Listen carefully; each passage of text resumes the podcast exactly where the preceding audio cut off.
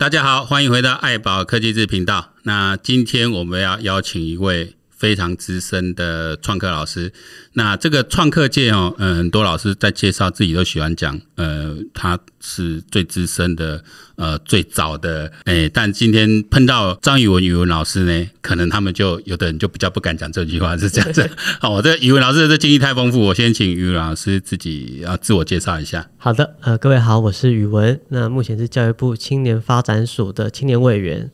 那我大概从十年前开始接触到创客教育这一块，对，那时候呃。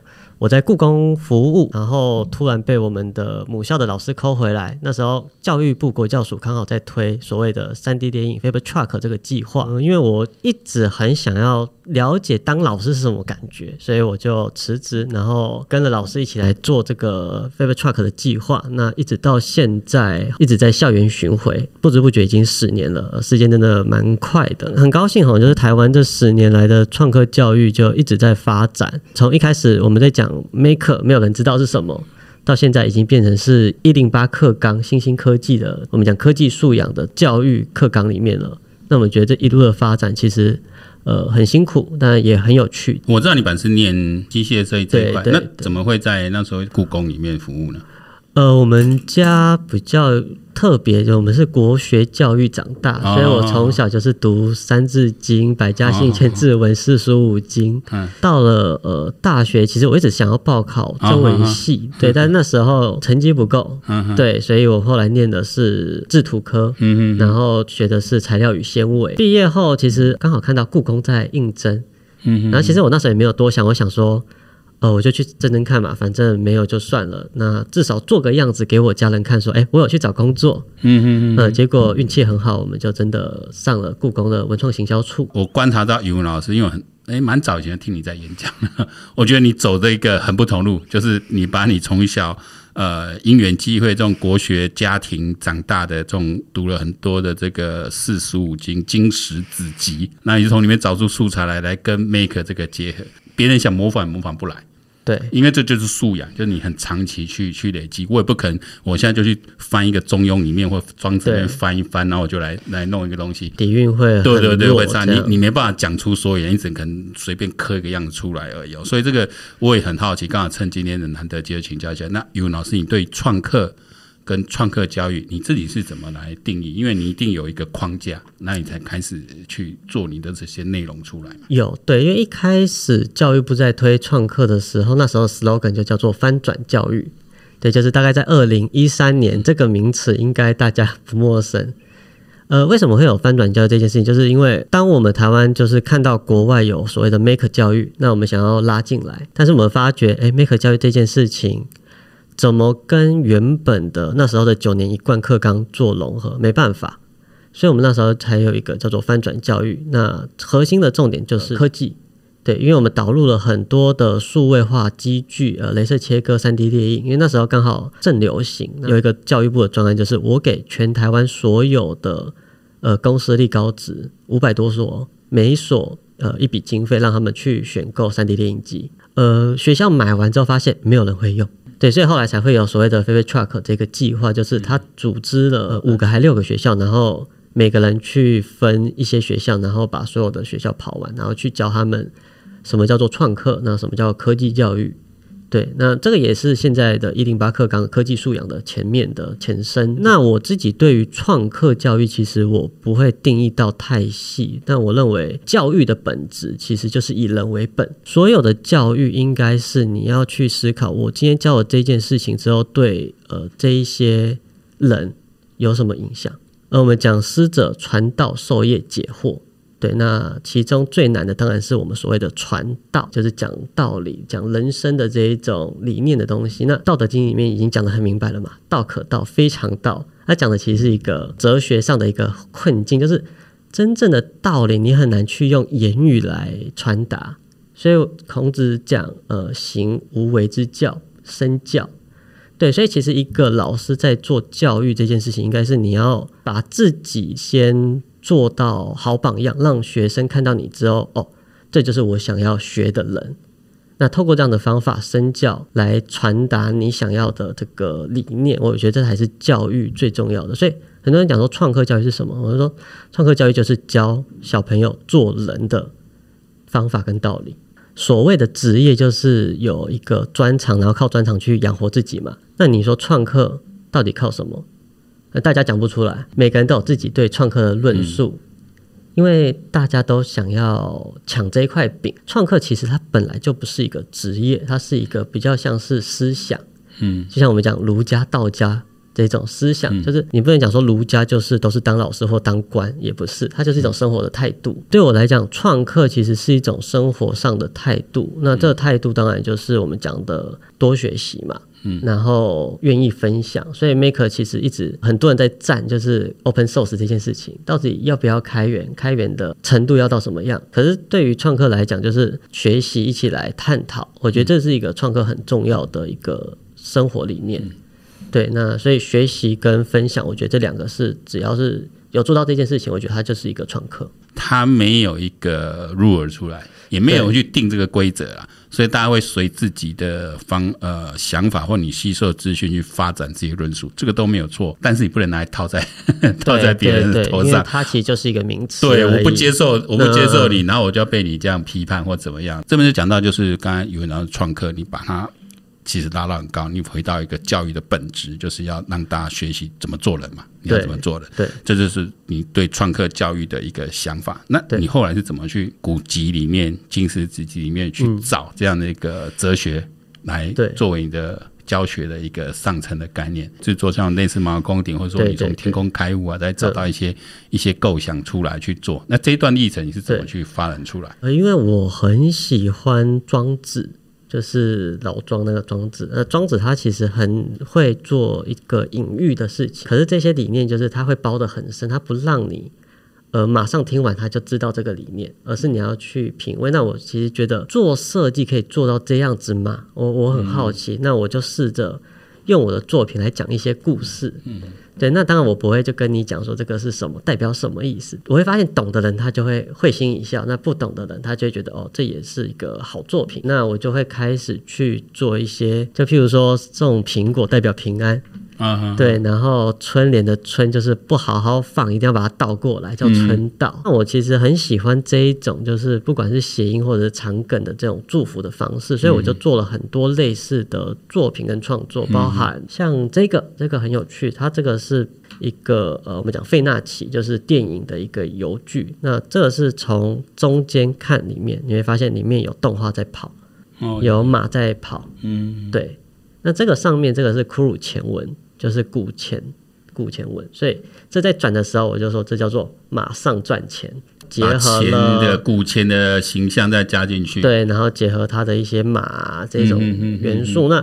不懂的人就会觉得哦，这是一个很好玩的一个光学性的玩具。嗯嗯嗯、但是每次我跟别人讲这个意涵，就是马上赚钱的时候，哦，那些老板好喜欢哦。嗯嗯嗯、所以他就说，哎，可不可以送他一组？就我很喜欢，你待会就留下来。可以可以，没问题。对对对，就是我很喜欢做这一种，就是在里面偷偷插一两个有趣的小故事，嗯、然后让别人知道说，哦。原来这有那么多的文化的底蕴在里面。所以跟别人介绍的创客教育，第一个就是我刚刚讲的嘛，就是它并不是一个职业，所以我们并不是在教某一个技术，我们不是一个技职教育的，对对对对对，对，因为很多。嗯，他们会认为说，哦，我一定要学，譬如说城市，那才叫创客，或者我一定要会用镭射切割，那才叫。那其实这些东西都叫技术。嗯嗯。对，那其实教育里面，我从以前到现在，我们讲素养就是分三个嘛：情义、技能、认知嘛。嗯、就是一个真正的教案缺一不可，就是情义，就是你要有知识，就是要有心灵层面的懂的成长，嗯、然后技术的成长。然后知识就是技术、认知、智慧的成长。对，那这等于为什么会这样来？其实因为我们是儒家文化嘛。嗯嗯。对，那儒家文化其实在讲六艺：礼乐书数射御。你会发现，刚好礼乐是礼，就是心灵层面的学习。嗯。那书数就是我们讲的文科、理科嘛，就是知识。嗯嗯。那射御就是射箭加马射，其实这个就是通才的教育。那到现在，大家反而会只注重在学科、术科这种这个部分。那心灵层面反而就会很弱，那当然可以理解，因为这东西没办法去做评量。对，你怎么去评量它的心灵层面是几分？嗯，但是他其实做不了的，它不是量化的东西。嗯嗯嗯，对，所以在台湾的教育就会变成说，我们把这种值的东西很难去做分数的东西，就会慢慢的嗯去掉，因为大家看不到。我在做设计或在做教案的时候，我会把它分成三个层次，就是形式、意义、内涵。形式是最低的。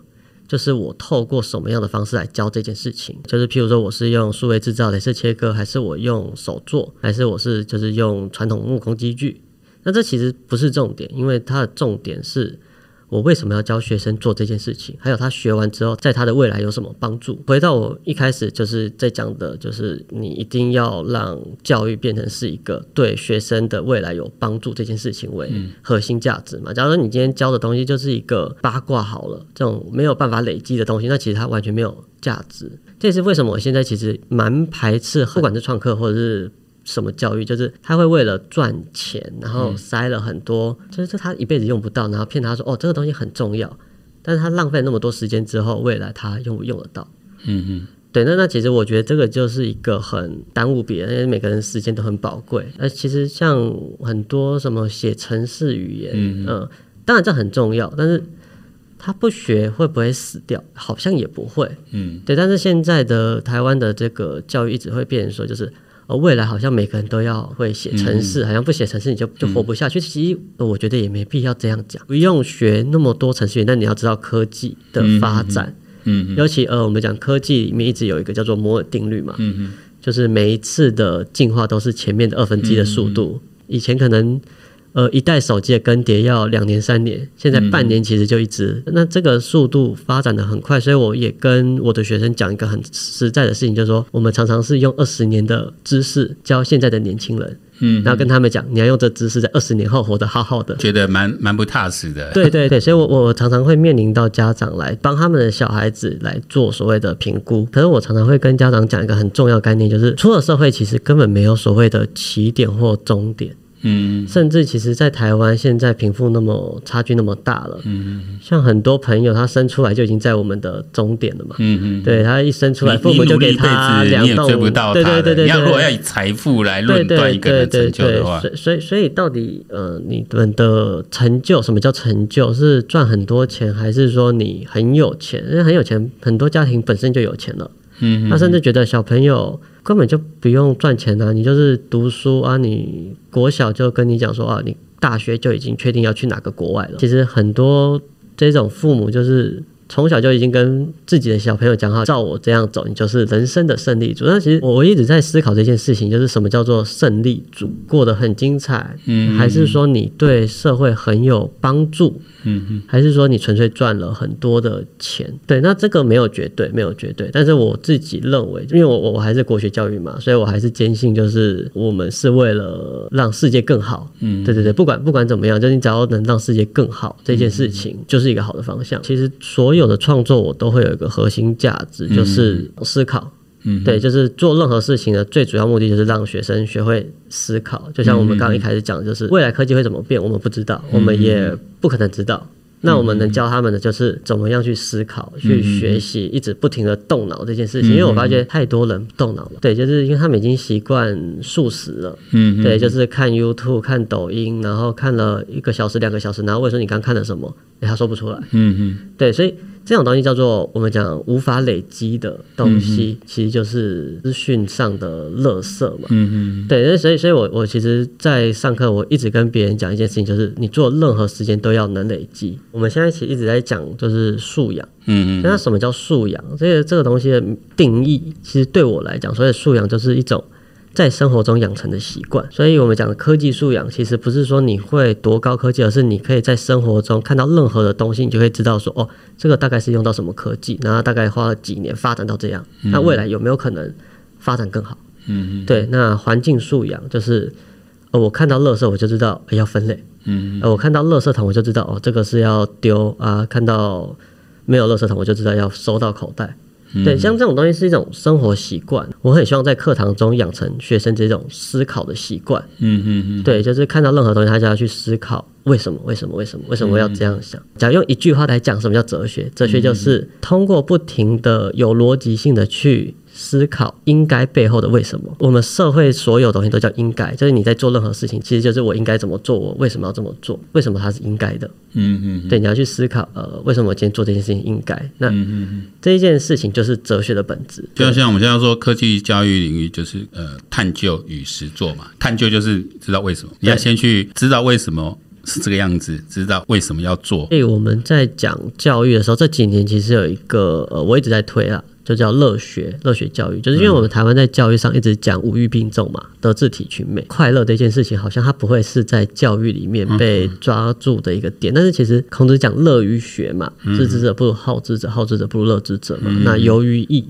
就是游游戏这件事情，就是所有六艺的一个最高的本质。现在乐于学，在我们在教育理论现在讲，就是学习动机。其实乐学就是游戏教育，也不是在教游戏，而是透过游戏来教人。游戏。绝对是一种学习的管道嘛，嗯、对。但当然，因为很多人就像你讲的一知半解，所以他们都会讲说，哦，因为《论语》里面讲“勤有功，喜无益”，嗯嗯，所以不能玩游戏。没有，其实它的重点不是说不能玩，而是说你假如说抱持着游戏的心态来做任何事情，都不会成功。君子有其事，必有其志嘛，就是你要做任何事情都会有方法，所以你做任何事情都要有规划、有计划性，而不是说抱持着。呃玩玩的心态，嗯嗯，所以它其实重点是在说，你做任何事情都要认真。任何职业，你只要做到最顶尖，你只要是前三名，都不怕没饭吃嘛。嗯嗯。对，你看现在你说景气很差吗？五宝村的面包一堆人排队啊。嗯嗯。所以其实重点不在于做什么行业，而是你做得到的是你的职呃这个行业的哪一个。阶层嘛，除了乐于学以外，其实走出去很重要。嗯、像我从小，我的家人就很鼓励我去比赛。嗯嗯嗯，因为他会认为说，就是哦，你要玩玩具可以，但是你不要在家玩，嗯、因为你在家里，你都觉得你很厉害。嗯嗯，你真的去玩，去打全国赛，去打世界赛，看自己多厉害。嗯嗯，对，那也因为这样子，哎、欸，说实在我。国小就拿到那时候很疯一个东西叫做弹珠超人，嗯嗯嗯，对，然后我是全国前几名，嗯嗯，然后后来疯战斗陀螺，哎，我也是全国前几名，然后游戏王我也我也拿过，就是全国前几名，就是我们玩东西是很认真，那也因为这样子，所以养成到我们现在做任何事情，我们都会很用心去做，嗯嗯，很多人就是很多老师他会有个学术包袱，就是我今天是一个大咖，我不敢去比赛，我怕我万一没得名很丢脸哎，哦，我不用比，我当年怎样怎样怎样。怎样？对，那我我我之前也是这样啊。但是之前就有个学生，就是因为最近在带学生，他刚好拿到全国第三吧。嗯嗯。然后他就一种讽刺的语气说：“哎，老师啊，我拿到第三呢，你要不要去比什么来看看你可以第几名？”好，去比就哎还好，全国第二名。嗯，对，还好还好。万一没得名，我可能真的就很丢脸了。嗯嗯。对，但是我觉得这就是一种态度，就是你要自己不管怎样你就去做，然后。有没有成功无所谓，但是你真的去做，你就知道你到底是第几名嘛？对，因为说是一个追求卓越的态度了。我也观察到说，你最近有一个新的一个做法。本来我期待只是看到说你在解释说你为什么怎么去融入这些，嗯，后来发现说，哎，你是有有提到永续教育。对，因为这几年其实 SDGs 就开始以来，我知道连大学或者是高中的老师在写教案里面都会有一条，就是你的教案跟 SDGs 哪一项有关联？嗯嗯嗯对，那其实再再怎么样都会有第四项优质教育吧？对啊，一定都有关联啊。对对对，对，对，考你说你你也要花点时间去把这个十七项搞清楚，对对对，那其实一定都有关联。呃，因为环境教育这件事情，常常很多人会问我说：“那东方就是因为我读四书五经嘛，有没有所谓的环保的概念？”对我们来讲，呃，所谓的环保就是你已经破坏了才要去保育。嗯嗯，对，老子讲就是不要想都不要想。嗯，那孔子讲是你的你就拿着，不是你的连碰都不要碰。道德经里面讲，呃，天地四大嘛，道大、天大、地大、人亦大。所以，而我们的思想是，呃，人只是环境的其中一个。所以，当我们的东方的文明，你会发现它很特别的地方，就是当它发展到某个程度，就会停滞，因为它知道再发展上去之后会破坏自然。嗯，对，所以我们讲无为嘛。对，但是这个西方不会有这个思想，所以西方是破坏了。然后才来保育补救，但我们在讲的是怎么样去不产生任何的破坏。呃，因为工业革命来，它破坏力太大了，意识到说，那我可能会不够用，开始就出来。然后还有就是污染问题。比如我们早期讲伦敦是雾都，雾都就是现在什么的雾霾，雾霾其实就是它的工厂的废气一直盘到这个地方。它根本伦敦其实本来那个地方没有什么没有什么雾的。他们是呃也算是经历，因为深受其害，才发现说，哎，这事情不处理不行。我设计了一个玩具，让小朋友学习。环保，然后现场的资源真的被回收到，那又让这些呃二手原本会被丢掉的玩具找到新的主人。嗯，所以在这个过程中，所有人都有受益。嗯，所以那我觉得这就是一个很棒的的循环设计。嗯，对。